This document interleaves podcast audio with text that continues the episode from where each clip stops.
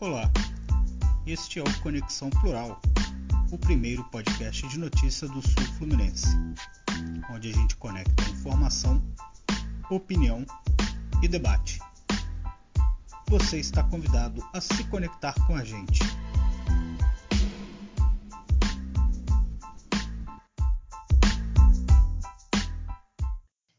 Olá, seja bem-vindo, seja bem-vinda ao 21º episódio do Conexão Plural, primeiro podcast de notícias do Sul Fluminense. Eu sou o Matheus Guzmão e estou novamente com meu amigo e companheiro Renato Natividade. No programa de hoje vamos falar bastante sobre política, né? O início da corrida eleitoral e as primeiras pesquisas de intenção de voto refletindo o início da campanha, principalmente da campanha de rua, dos debates, das sabatinas, enfim. Também vamos falar sobre Guarda Municipal de Volta Redonda, sobre a Secretaria de Saúde da cidade do Aço e o Volta Redonda Futebol Clube, que está de volta ao lugar que não deveria ter saído, que é a Série A do Campeonato Carioca. Mas antes da gente entrar na pauta do dia, deixa eu dar meu bom momento para o meu amigo. E aí, Renato? Fala, Matheus. Salve a todos satisfação, mais um episódio, o 21 episódio Conexão Plural. Lembrando todo mundo, né, aquela para dar aquela força para gente nas redes sociais, arroba Conexão Plural, Instagram e também no Facebook. E seguir, né, continuar seguindo lá, dando aquela moral no seu agregador de podcast. Estamos nos principais agregadores, Spotify, Deezer, é, Amazon Music, Google Podcast, Apple Podcast. Então, dá aquele moral e fique sempre antenado com as principais informações do nosso do nosso Sul Fluminense, do nosso estado e também do Brasil. Exatamente, lembrando que nós somos né, uma mídia alternativa e temos mais dificuldade de divulgação do que já está estabelecido durante anos sendo financiado por seja lá quem for, para que consiga ter seu espaço. A gente é uma mídia independente, principalmente, e alternativa, né, Renata? Então, assim, é muito importante que todo mundo siga a gente, que possa indicar também. Gostou do programa, indica para o amigo, coloca lá compartilhar, que vai nos ajudar bastante. E, por favor, também aproveita aí os nossos canais de comunicação para fazer críticas, indicar é, temas para a gente debater e também entrevistas, né, amigo? Justamente, contribua com os temas e as pautas que você quer que a gente debata e traga aqui, que isso é muito importante para a gente. Beleza, começando a falar sobre política, Renato, a campanha eleitoral parece agora começar a chegar na sua fase mais derradeira, né? Vamos chegar aí ao último mês de campanha eleitoral. Esse programa vai ao ar no dia 31 de agosto, então no dia 1 de setembro já, é último, já começa o último mês de campanha eleitoral. E o Instituto IPEC, né, o antigo IBOP, acaba de divulgar uma nova pesquisa para governo do estado do Rio de Janeiro, essa pesquisa encomendada pela TV Globo. E, para surpresa de muitos, né, é, aquela eleição que estava parecendo ser um empate técnico ou muito parelha entre Cláudio Castro e Marcelo Freixo, agora o atual governador abriu uma vantagem sobre o deputado federal, principalmente na comparação com a pesquisa anterior, que foi divulgada dia 15 de agosto. Ou seja, em 15 dias, o atual governador subiu 5 pontos percentuais, enquanto o deputado federal subiu 2. Nesse momento, o Cláudio Castro tem 26% das intenções de voto e o Marcelo Freixo tem 19%. O Rodrigo Neves, ex-prefeito de Niterói, tem 6%. Ciro Garcia tem quatro do PSTU, Juliette, três do Unidade Popular, Eduardo Serra, dois do PCB, e assim vai sucessivamente. Paulo Ganime, do Partido Novo, com 2%. Chama atenção ainda o número de brancos e nulos, 19% é, dizem que vão votar branco ou nulo e, e 16% não sabe ou não respondeu. Portanto, Renato, aí nos últimos 15, Cláudio Castro sobe 5%, chega a 26%, e Marcelo Freixo sobe 2%, vai para 19%, abre 7 pontos de vantagem o atual governador sobre seu principal concorrente. Te surpreende? Não? Você já esperava?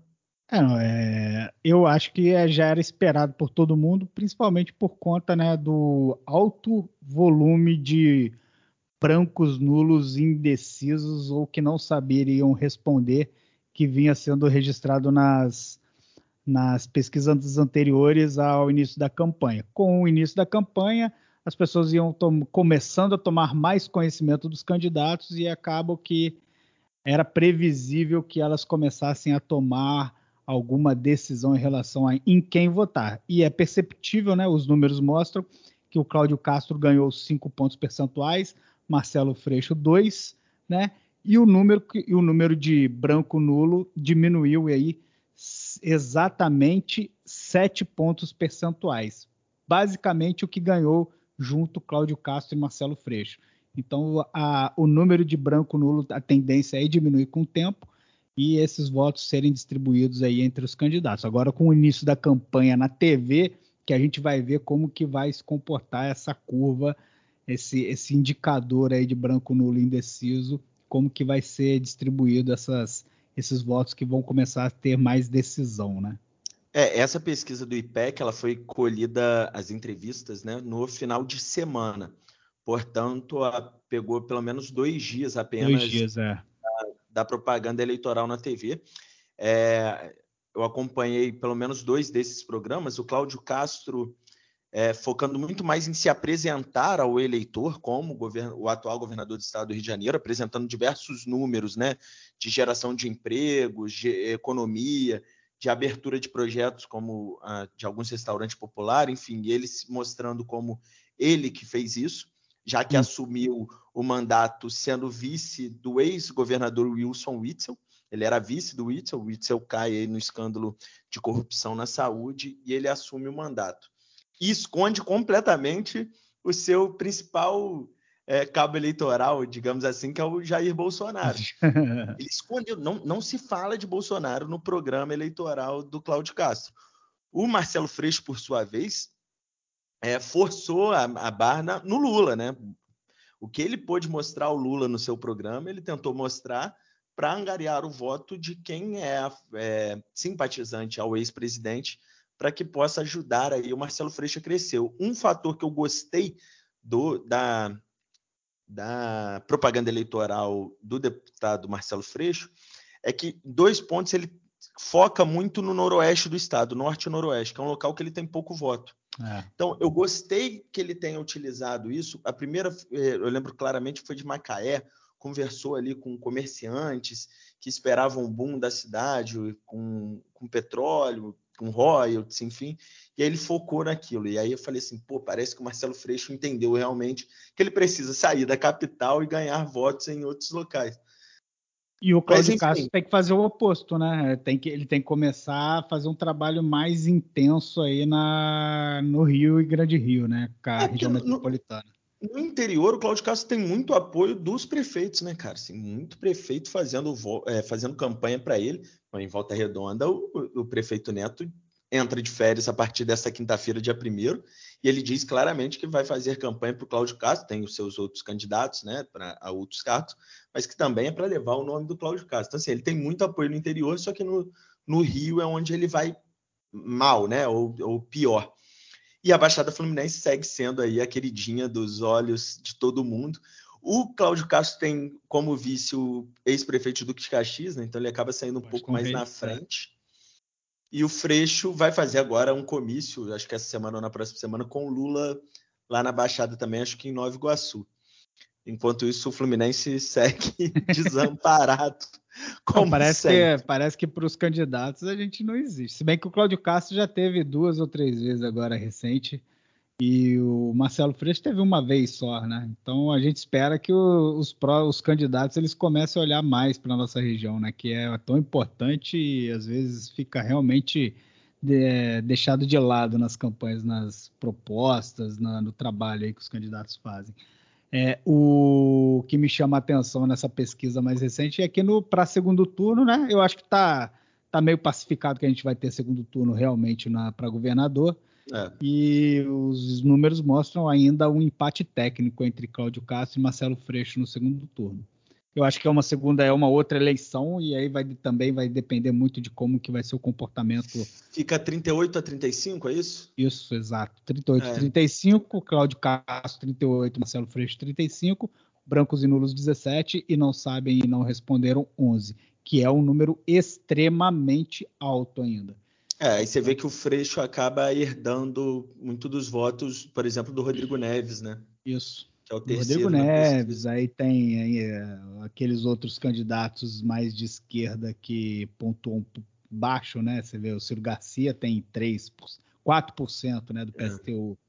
Unida, a Juliette do Unidade Popular, 3, o Eduardo Serra. Que não 2. é a Juliette do BBB, tá, gente?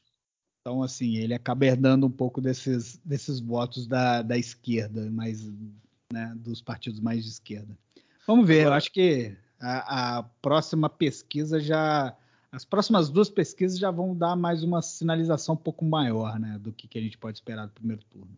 É, mas só para um detalhe sobre essa pesquisa, porque esse resultado que nós mostramos de 26 para o Castro e 19 para o Freixo, ela é na pesquisa estimulada, quando o entrevistador pergunta para o entrevistador, mostra a lista dos candidatos. Na espontânea, que é quando perguntam direto em quem você vai votar, o Cláudio Castro tem 16%, então ele cai aí é, 10 pontos percentuais. E o Marcelo Freixo, 9%, caindo também 10 pontos percentuais. Mesma coisa os dois. O que demonstra que o eleitor ainda pode mudar de voto, né? Que ainda não está na cabeça das pessoas é, em quem ele vai tá, votar. Não está consolidado, né? É um voto que ainda não está consolidado. Que é diferente, por exemplo, da campanha para presidente da República, onde já está consolidado. Você vê, na estão... espontânea, o, o número de não sabem, né, ou não prefere opinar é de 55% e de branco nulo 15%, ou seja, 70% do eleitorado ainda não está firme aí, convicto de quem vai votar. Tem jogo, tem muito jogo ainda. Parece realmente, como diz o Renato, é que somente o imponderável tirou um segundo turno entre Castro e Freixo. Só que é, como um, simpatiz, um simpatizante, pelo menos, da candidatura do PSBista, né, do, do Freixo, eu acho que precisa mudar bastante coisa, cara, assim, porque perder cinco horas de campanha num samba, é, é. onde todo mundo já vota em você, no, por exemplo, no Amarelinho ou no, na Renascença, na Produção, é com, eu falo numa boa, assim, tá porque... Tá, tá, tá, tá, de novo, a gente vai resgatar a frase do nosso amigo Daniel Rena, né? Tá... Pregando para convertido, Pregando pra convertido né? Assim, cara, ou vai ganhar voto, ou vai lutar para ganhar voto, ou vai ficar difícil, vai ficar falando dentro da bolha. E aí eu falo desse exemplo, é, agora puxando para o segundo assunto, que é a pesquisa de extensão de voto para o Senado. A esquerda ficou brigando o tempo inteiro quem seria o candidato, o Alessandro Molon do PSB ou o André Siciliano do PT. Acabou que lançamos os dois, né? O campo é. político da esquerda lançou os dois. E aí, na pesquisa também PEC divulgada hoje, o Alessandro Molon tem 8% das intenções de voto. O André Siciliano tem 5%. Somando os dois, dá 13% de intenção de voto. O líder é o Romário, do PL, com 30%. Então, enquanto se discute filigramas, o Romário está aí sozinho na grande área, pronto para fazer o gol. E o Molon vem caindo nas pesquisas, né? Chegou a ter 14, chegou a ter 17, 14. E agora é caiu depende, mais ainda, depende né? Do, depende do instituto, né? Do IPEC, ele tinha 7% e agora vai a 8% oscilou na margem de erro do IPEC, que é essa que está agora. É, você vê, quem está em terceiro lugar na pesquisa, com 7% de tensão de voto empatado com Alessandro Molon e Daniel Silveira. Difícil, hein? O cabo da Ciolo. É, ali está todo mundo empatado. Do, do, segundo colocado ao André Siciliano, que é do PT, o, o Molon tem 8, André Siciliano tem 5. Nesse meio tem Daniel Silveira, Cabo da Ciolo e Clarissa. Todo mundo empatado e o Romário com 30% nadando de braçada. O Romário só não levanta o caneco se ele se contundir na metade do, da disputa. Exato. Exato. É, essa pesquisa foi colhida com 1.200 pessoas entre os dias 27 e 29 de agosto, portanto, aí o sábado e sábado até segunda-feira. É, a margem de erro é de 3 pontos percentuais, o nível de confiança é de 95%. Essa pesquisa foi feita em 37 cidades fluminenses. Portanto, aí, Renato, muita coisa para acontecer ainda no pleito eleitoral desse ano, pelo menos aqui para quem é do Rio de Janeiro, né? Aproveitando aí essa pauta política, né, o que deu o, o, o que deu que falar na, na última semana foi o, o ex-deputado estadual Edson Albertassi, que passou mal, teve um princípio de infarto, precisou ser internado, operado, e aí começou a discussão se ele seria ou não candidato a deputado estadual depois que a Justiça, o Poder Judiciário, anulou as suas condenações, né? Na investigação da Operação Lava Jato. Edson Bertassi, enfim, se declarou não candidato, abrindo mão para a candidatura do seu, do seu sobrinho, do seu primo, né?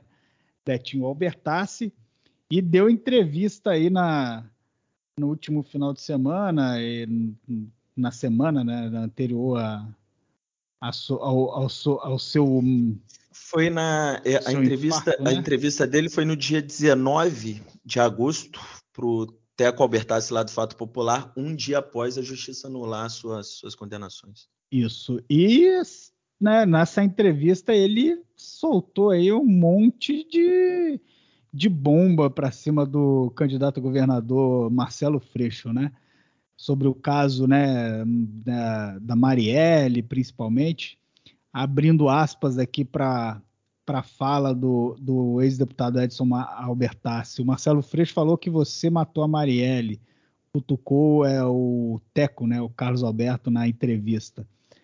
É, Edson Albertassi respondeu aí, abrindo aspas também. Ele é maluco. Marcelo Freixo foi idealizador de tudo isso.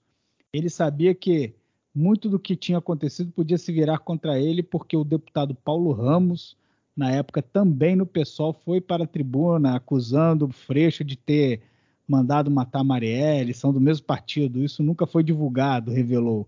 Ou seja, uma acusação extremamente grave, um apontamento extremamente grave, né? tentando aí tirar de si toda e qualquer relação que tenha sido apontada em relação ao caso Marielle na época, né, pela pela investigação da Lava Jato. O que, que você achou disso aí, dessa fala do Edson Albertassi? Eu confesso que eu não lembrava da frase, da primeiro da, acho que o Marcelo teria é, dito que foi o Edson Albertassi que matou ou mandou matar a Marielle Franco. Eu também não lembro disso não. E aí fui pesquisar na internet, obviamente, achei umas algumas reportagens de 2018 é, e aí foi revelado pela revista Veja que houve uma reunião entre os procuradores do Ministério Público, os delegados da Polícia Federal e o Marcelo Freixo, onde foi levantado teses de que é, o grupo do MDB, que estava se esfacelando naquele período no estado do Rio de Janeiro, e aí que tinha acabado de ser preso o Albertassi e os outros ex-deputados Paulo Melo e o Jorge Pisciani, Jorge Pisciani já falecido, porque, vamos lá lembrando, é, houve muitas denúncias naquele período. A gente estava no auge do lavajatismo, né? É bom lembrar é. que pipocavam denúncia contra político todo dia. O Edson Albertassi gostaria de ser é, conselheiro no Tribunal de Contas do Estado e o PSOL, a pedido do Marcelo Freixo, entrou na justiça e conseguiu vencer na justiça, cancelando a indicação do Edson Albertassi. Se ele fosse indicado ao TSE, ele teria foro privilegiado, então iria, o seu processo iria para o STJ, enfim. Acho que dois dias depois, pouco tempo depois, o Albertassi foi preso, depois que o pessoal conseguiu essa decisão. E aí uma linha de investigação aconteceu ligando, podendo ligar aí esses políticos do MDB à morte da Marielle Franco. Em nenhum momento houve a afirmação do Freixo, dos procuradores ou de quem quer que seja, de que esse grupo, ou que o Albertassi teria mandado matar a Marielle Franco. Tanto que eu, no período, achei uma outra matéria aqui de 25 de outubro de 2019, Renato, que o Albertassi diz em depoimento desconhecer qualquer situação relacionada ao Freixo ou a Marielle Franco. E é um assunto que você nunca mais viu acontecendo. Me parece que é, a, o, o, clã Albertassi, a família Albertassi, hoje é ligado ao Cláudio Castro. Sim. É ligada ao atual governador. E então, eu acho que essa, essa fala tem a ver com isso. Exato, é isso que eu ia chegar nisso, é isso. Me parece que é tentar levantar uma bola para que seja ali o público do, do, fato popular, do programa que estava ouvindo, o, os apoiadores da família Albertassi fiquem com raiva do Freixo por uma acusação que o Freixo não fez. Ao contrário do Albertassi, que na entrevista acusa o Freixo eu fui procurar alguma coisa sobre o deputado Paulo Ramos, o que ele falou sobre o Freixo, sobre Marielle Franco. Eu não achei em nenhum lugar. Então, sim. É... me pareceu leviandade, mas é. É, vale tudo, né? Só para registrar, essa, essa entrevista do Edson Albertassi, ela foi publicada também pelo jornal aqui, né, nesse final de semana, e acredito que deve ter algum tipo de repercussão aí ao longo das próximas semanas, até porque isso provavelmente, é, essa fala principalmente, deve acabar chegando no, no deputado Paulo Ramos e no Marcelo Freixo de alguma forma, né? Vamos aguardar para ver. Eu acho realmente uma leviandade do deputado Edson Albertassi esse tipo de pontuação e esse tipo de acusação que foi feito. É, a, a entrevista, é, alguns pontos me chamaram bastante a atenção. É, uma é a questão da delação premiada, né, cara? Que ele disse que foi forçado a tentar fazer uma delação, e isso a gente ouviu de muita gente que Sim. foi presa na Lava Jato que os procuradores estavam, de fato, buscando delações o tempo inteiro, enfim. Mas tá aí, o Edson Albertassi volta a ser elegível, né? As suas condenações foram anuladas porque não teria foro legal aonde ele foi julgado. E isso foi é, é, a sequência do lavajatismo mesmo, né, cara? A gente está vendo um monte de decisões, um Exato. monte de decisões sendo anuladas por erros no início do processo. E é assim, uma curiosidade, né? O que a gente tem visto de direitistas, pessoas evangélicas, as pessoas ligadas à igreja evangélica é, criticando as anulações né, das condenações do, do ex-presidente Lula, agora a gente não vê, né? Quero ver essas, essas mesmas pessoas é, condenando as, as suspensões das acusações aí do, do ex-deputado Edson Albertassi, né? Dois pesos e duas medidas. Vamos ver como eles vão se comportar agora. dois pesos, duas medidas é normal para boa parte de um grupo ligado ao bolsonarismo, tanto que o presidente Bolsonaro faz questão de chamar o Lula de ex-presidiário. Lembrando que ele é filiado ao partido, ao PL do Valdemar da Costa Neto, que é um, um ex-presidiário. Ex é, é, ele deu, deu é, perdão é, judicial Daniel Silveira, que é um ex-presidiário. Mas, enfim, né? Hipocrisia para lá, hipocrisia para cá. Segue o jogo e vamos ver aonde isso vai dar só para fechar o assunto Albertas. Ele tinha a chance, ele queria muito voltar à LERJ, mas acabou passando mal depois da entrevista, vai ter que passar por um procedimento, ou já passou por um procedimento cirúrgico, e aí lançou o primo mesmo, Betinho Albertas, que é o candidato agora a deputado estadual, fazendo uma dobradinha com a Dani Cunha, que é candidata a deputada federal e filha do ex-deputado federal, conhecidíssimo ex-presidente da Câmara dos Deputados, o Eduardo Cunha. Ex-presidiário. E esse sem anulação de condenação. Exato. É, vamos mudar a página aqui no Conexão Plural. Vamos para o primeiro intervalo. Já já a gente volta com mais notícia, Renato.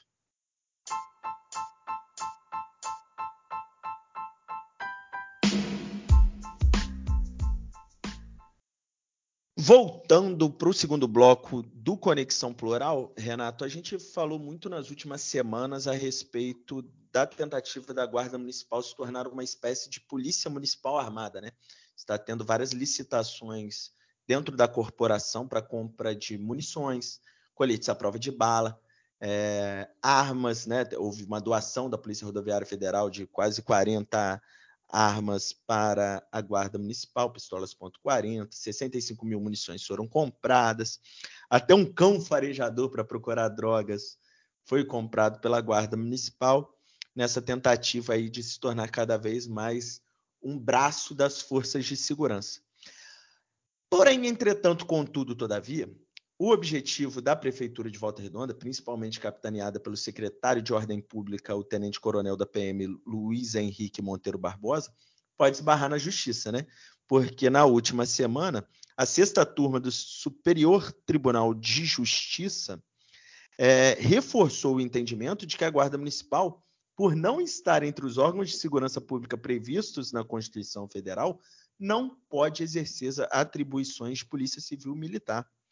Para a Justiça, a atuação da GM deve se limitar à proteção de bens, serviços e instalações do município, ou em casos como Volta Redonda, é, ordenar o trânsito, ser um fiscal de trânsito com poder de multa, enfim.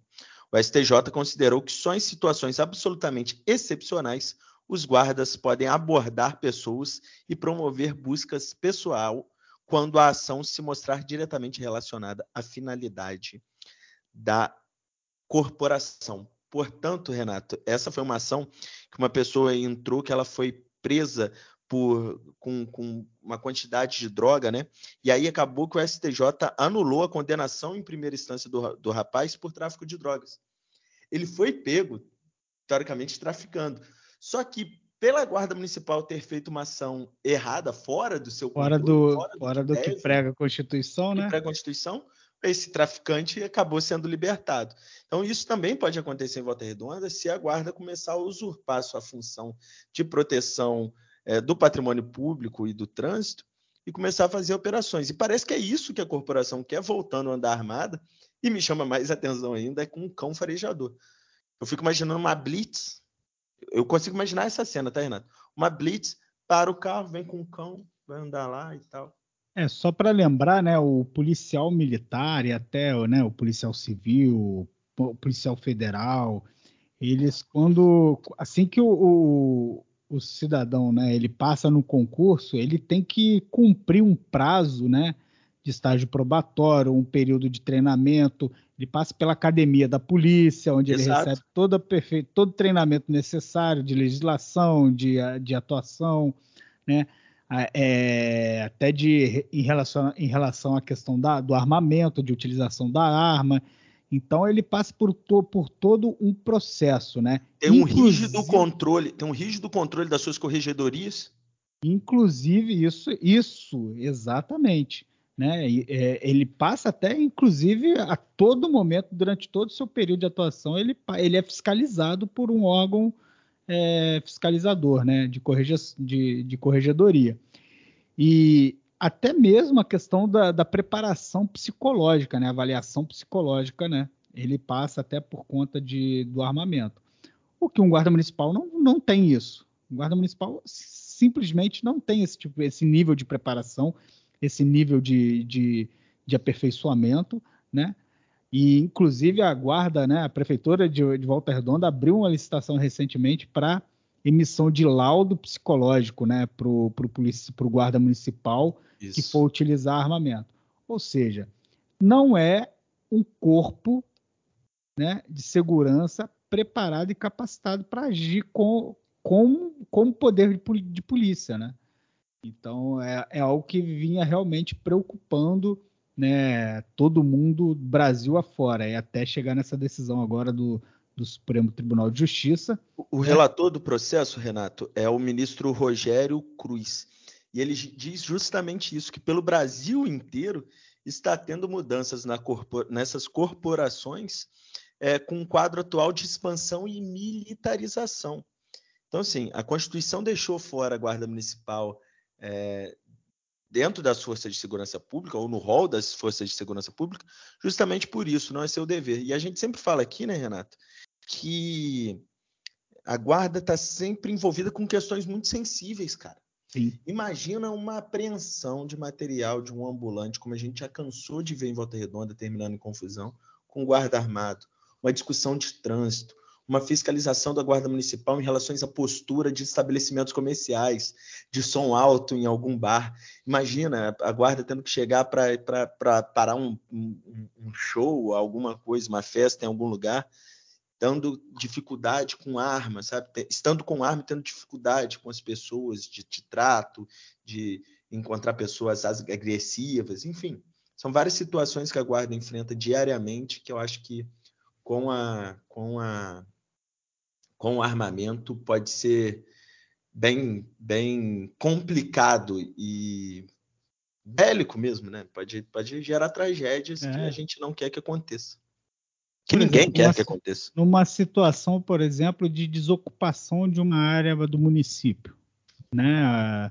O que, o que normalmente é, acontece em Volta Redonda, da guarda municipal ir até uma localização onde já está ocorrendo o início de ocupação irregular Imagina a situação, rola um, um, um, princípio de tumulto, uma confusão e simplesmente guarda que não está preparado, né? não recebeu o devido treinamento, acaba se alterando nesse momento e aí a gente já viu que a tragédia está anunciada e armada. Então, essa eu acho que é a preocupação do, do Supremo Tribunal de Justiça em relação a essa e torna a isso. e torna o guarda um alvo, né, da criminalidade também. Exato. É, ele vai estar armado, então ele torna um alvo claro de quem está querendo cometer algum tipo de crime. Eu fico imaginando em locais públicos onde fica um guarda somente é, fazendo a proteção, que é casos de, de um monte de, de, local público aqui da prefeitura. Passa a noite um guarda ali, imagina, com a pistola ponto .40. Chega três caras ali para assaltar, para fazer alguma coisa. Vai levar e leva a arma junto, é capaz ainda de fazer alguma maldade com a gente mas, enfim, vamos acompanhar aí as cenas dos próximos capítulos. Essa licitação que o Renato citou a respeito dos testes psicológicos para os guardas terem o porte de arma, a licitação foi na segunda-feira, no dia 29, ainda não saiu o resultado no site da prefeitura, mas na próxima semana a gente traz aí é, para a galera esse resultado, porque é muito importante a gente ficar de olho para depois não cantar aquela musiquinha do vai da merda, vai da merda. Exatamente. E por falar em licitação, a gente lembra aí do processo licitatório, né? O, o pregão presencial de número 24/22, realizado pela Prefeitura Municipal de Volta Redonda, para contratar consultas médicas com especialistas no sistema particular de saúde, né? Que foi realizado, se eu não me engano, em junho.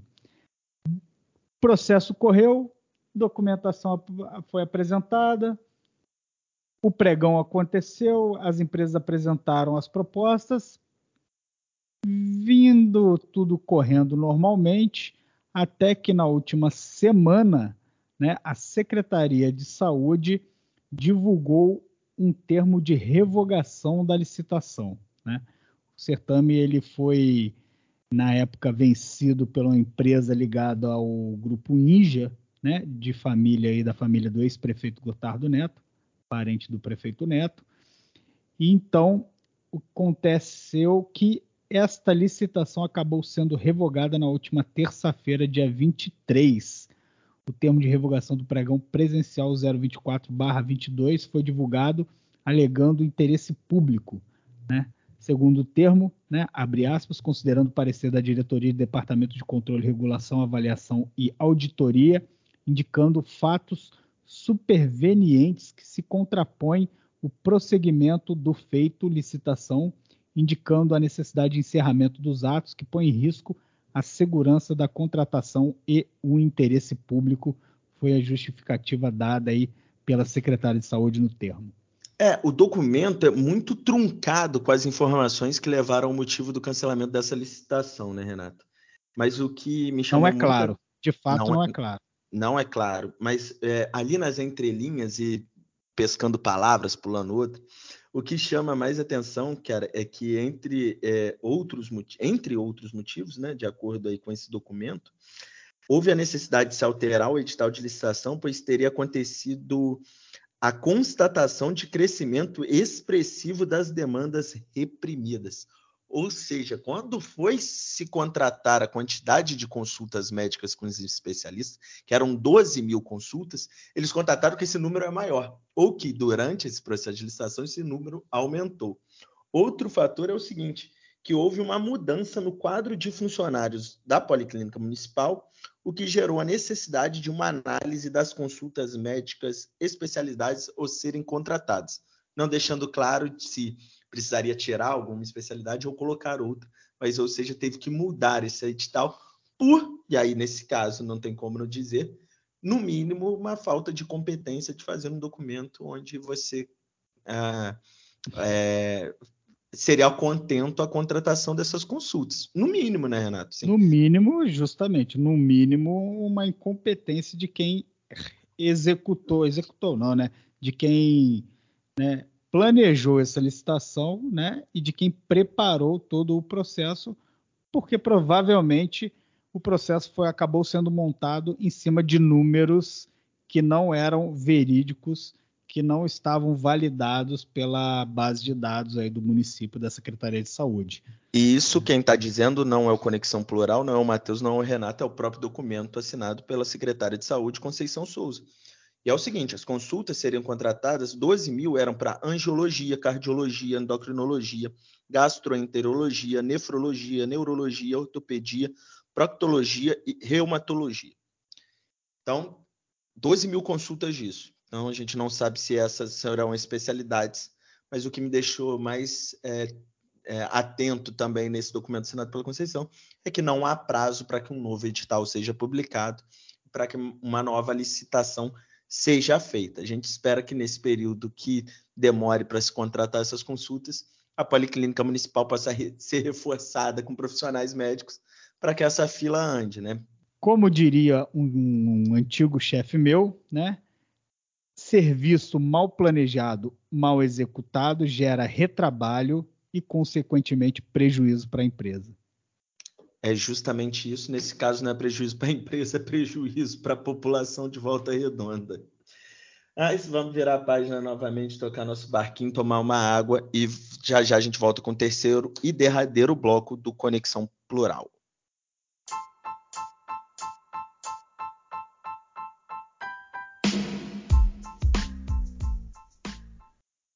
Voltando com o terceiro e derradeiro bloco do Conexão Plural, Renato, antes da gente entrar na pauta de esporte, porque temos bastante para falar do Voltaço, uma notícia da Prefeitura de Volta Redonda que inicia na próxima quinta-feira, dia 1 o atendimento presencial para aposentados e pensionistas que queiram solicitar o desconto de até 50% no pagamento do IPTU de 2023.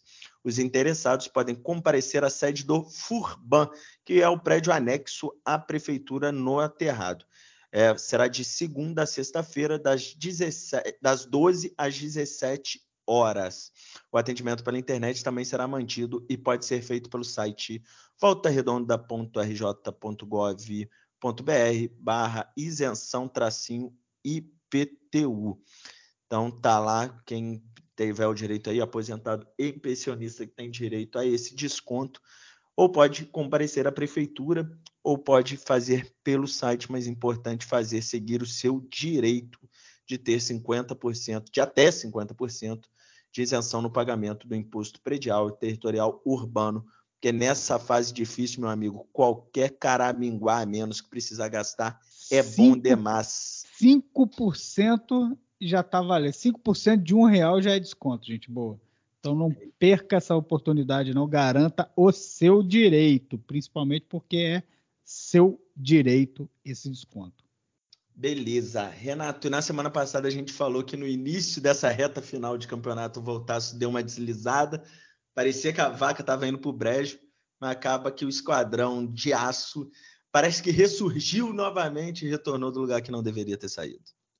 Exatamente, meu amigo. Confesso que eu estava preocupado na semana passada com o futuro do Volta Redonda para o próximo ano, para 2023. Mas não é que o Voltaço fez uma bela de uma apresentação no segundo jogo aí contra o Olaria pelo Campeonato Carioca da Série A2.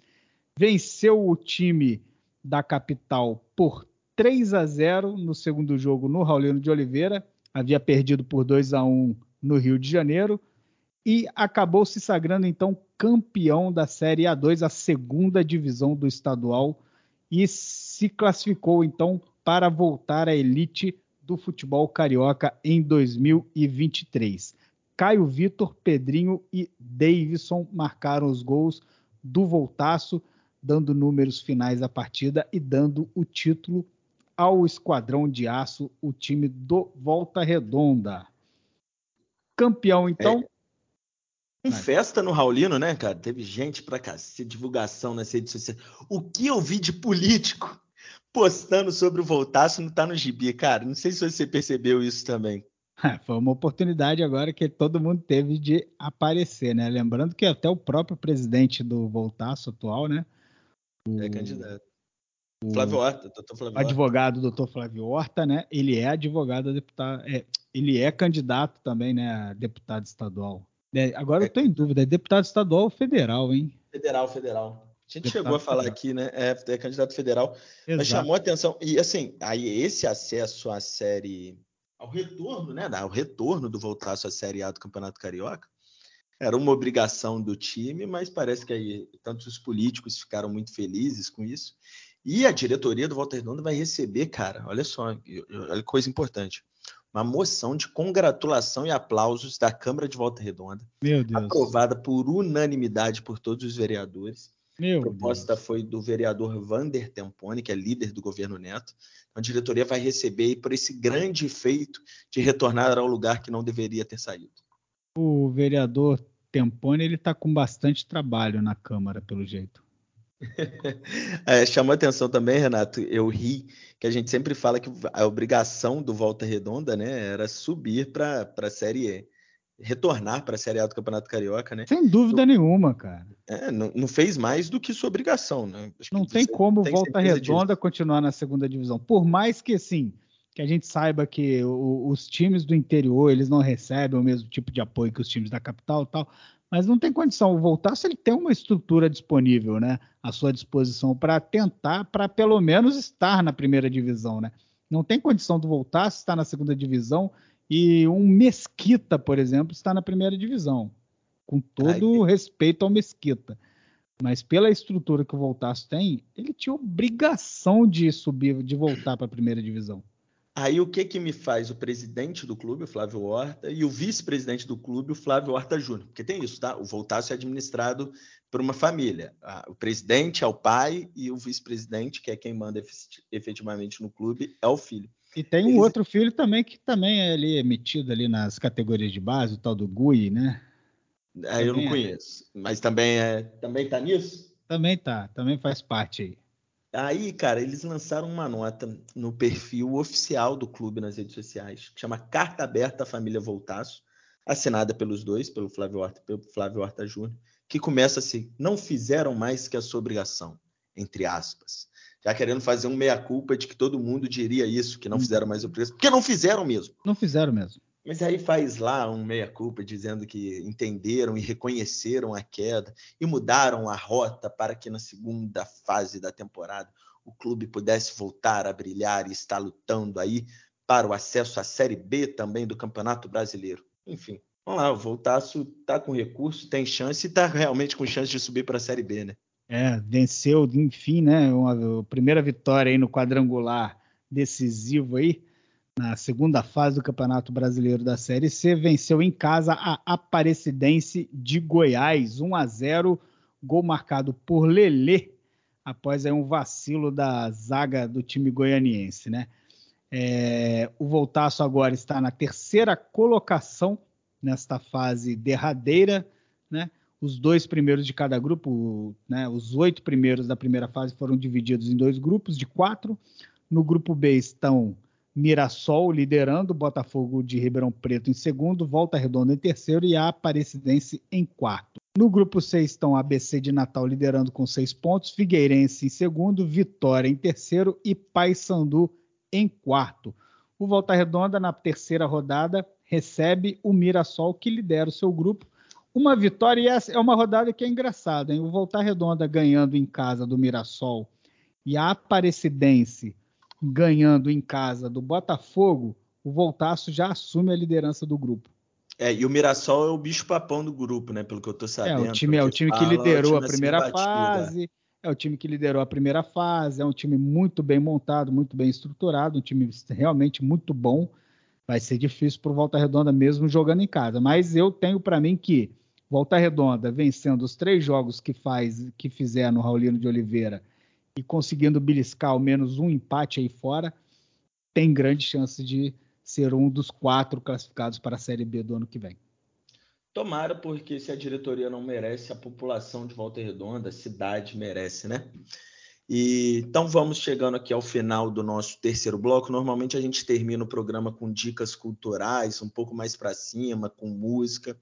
Hoje não vamos fazer isso em homenagem póstuma a um grande amigo do Renato, é um cara que o Renato tem tem porque sempre vai ter um grande carinho, respeito, admiração, É, eu não conhecia pessoalmente como íntimo, mas tinha uma admiração profissional, tive muitos contatos profissionais, que é o jornalista Elton Fraga, que nos deixou na madrugada de domingo para segunda, vítima de um infarto aos 55 anos. Deixa esposa, filhos e inúmeros amigos, admiradores, pessoas com quem o Elton formou, já que foi professor na faculdade, então ele formou um grande legado de jornalistas. Então fica aqui a nossa a homenagem ao Elton, que infelizmente foi mais uma vítima de Brasil. É, minha homenagem ao, ao Elton, que foi meu professor, foi meu amigo, um grande mentor para não só para mim, mas para muitos outros jornalistas da minha geração aí que formaram, né? Na, na época ainda não, não existia outro curso de comunicação na região que não fosse no UBM, então ele pegou um legado aí, deixou um legado aí de bons bons nomes do jornalismo, não só da região, mas também do Brasil. A gente tem, por exemplo, Richard Souza, meu meu grande amigo Richard Souza na Globo, Jussara, um, talvez hoje uma das melhores repórteres de política né, do Brasil aí em jornais impressos, trabalhando no jornal Globo. Então foram pessoas que foram formadas pelo Elton e tem, tiveram, sempre tiveram o Elton como uma referência de repórter, de jornalista. Era um cara extremamente inteligente, um cara extremamente antenado em tudo que era voltado em, em relação à comunicação, a jornalismo. E era um cara que era muito admirado não só por quem é, foi formado por ele, mas também por outros jornalistas da sua própria geração, até mesmo mais velhos, né? Jornalistas já formados há mais tempo. É um cara que tinha um coração enorme, um coração que era cheio de amor, de paixão pelo, por aquilo que ele fazia, pelas pessoas com quem ele se relacionava. E tanto amor acabou, né? Talvez não caberia dentro de um peito é. só o coração que ele tinha. Então, fica aí minha homenagem, minha lembrança tá fazendo falta e vai fazer muita falta para todo mundo que gostava dele, para todo mundo que realmente tinha ele como uma referência no jornalismo. É isso aí. Meu irmão, meu abraço. Você sabe o carinho por você e eu sei o carinho que você tinha pelo Elton. Quem quiser ler um texto belíssimo sobre quem foi Elton Fraga, pode entrar no Instagram da Flávia Oliveira, que é uma das maiores jornalistas do Brasil, arroba Flávia Ela é, é prima do Elton fez um texto muito bonito sobre quem ele era. Então, e curiosamente eles são, eram primos, não se conheciam, passaram a se conhecer recentemente. Né? Por causa do jornalismo. Por causa do jornalismo. É muito curiosa a história dos dois. E ela prestou uma linda homenagem e esteve inclusive presente em Volta Redonda para prestar sua homenagem é, pessoalmente ao Elton, que foi muito bacana. É, é e aí fica meu abraço também para Tatiana, Gael, Henrique e Ana Carolina, né, que são as pessoas que ficaram do lado de cá e vão realmente sentir mais ainda a falta do Elton no dia a dia. É isso, minha gente. Até a próxima semana, se Deus nos permitir. Vamos lá, muita saúde e vamos nos cuidar. Isso aí. Grande abraço, obrigado a todo mundo. Valeu, Matheus. Beijo em todos. Até o próximo episódio. O 22 episódio está chegando aí. Valeu. Até lá.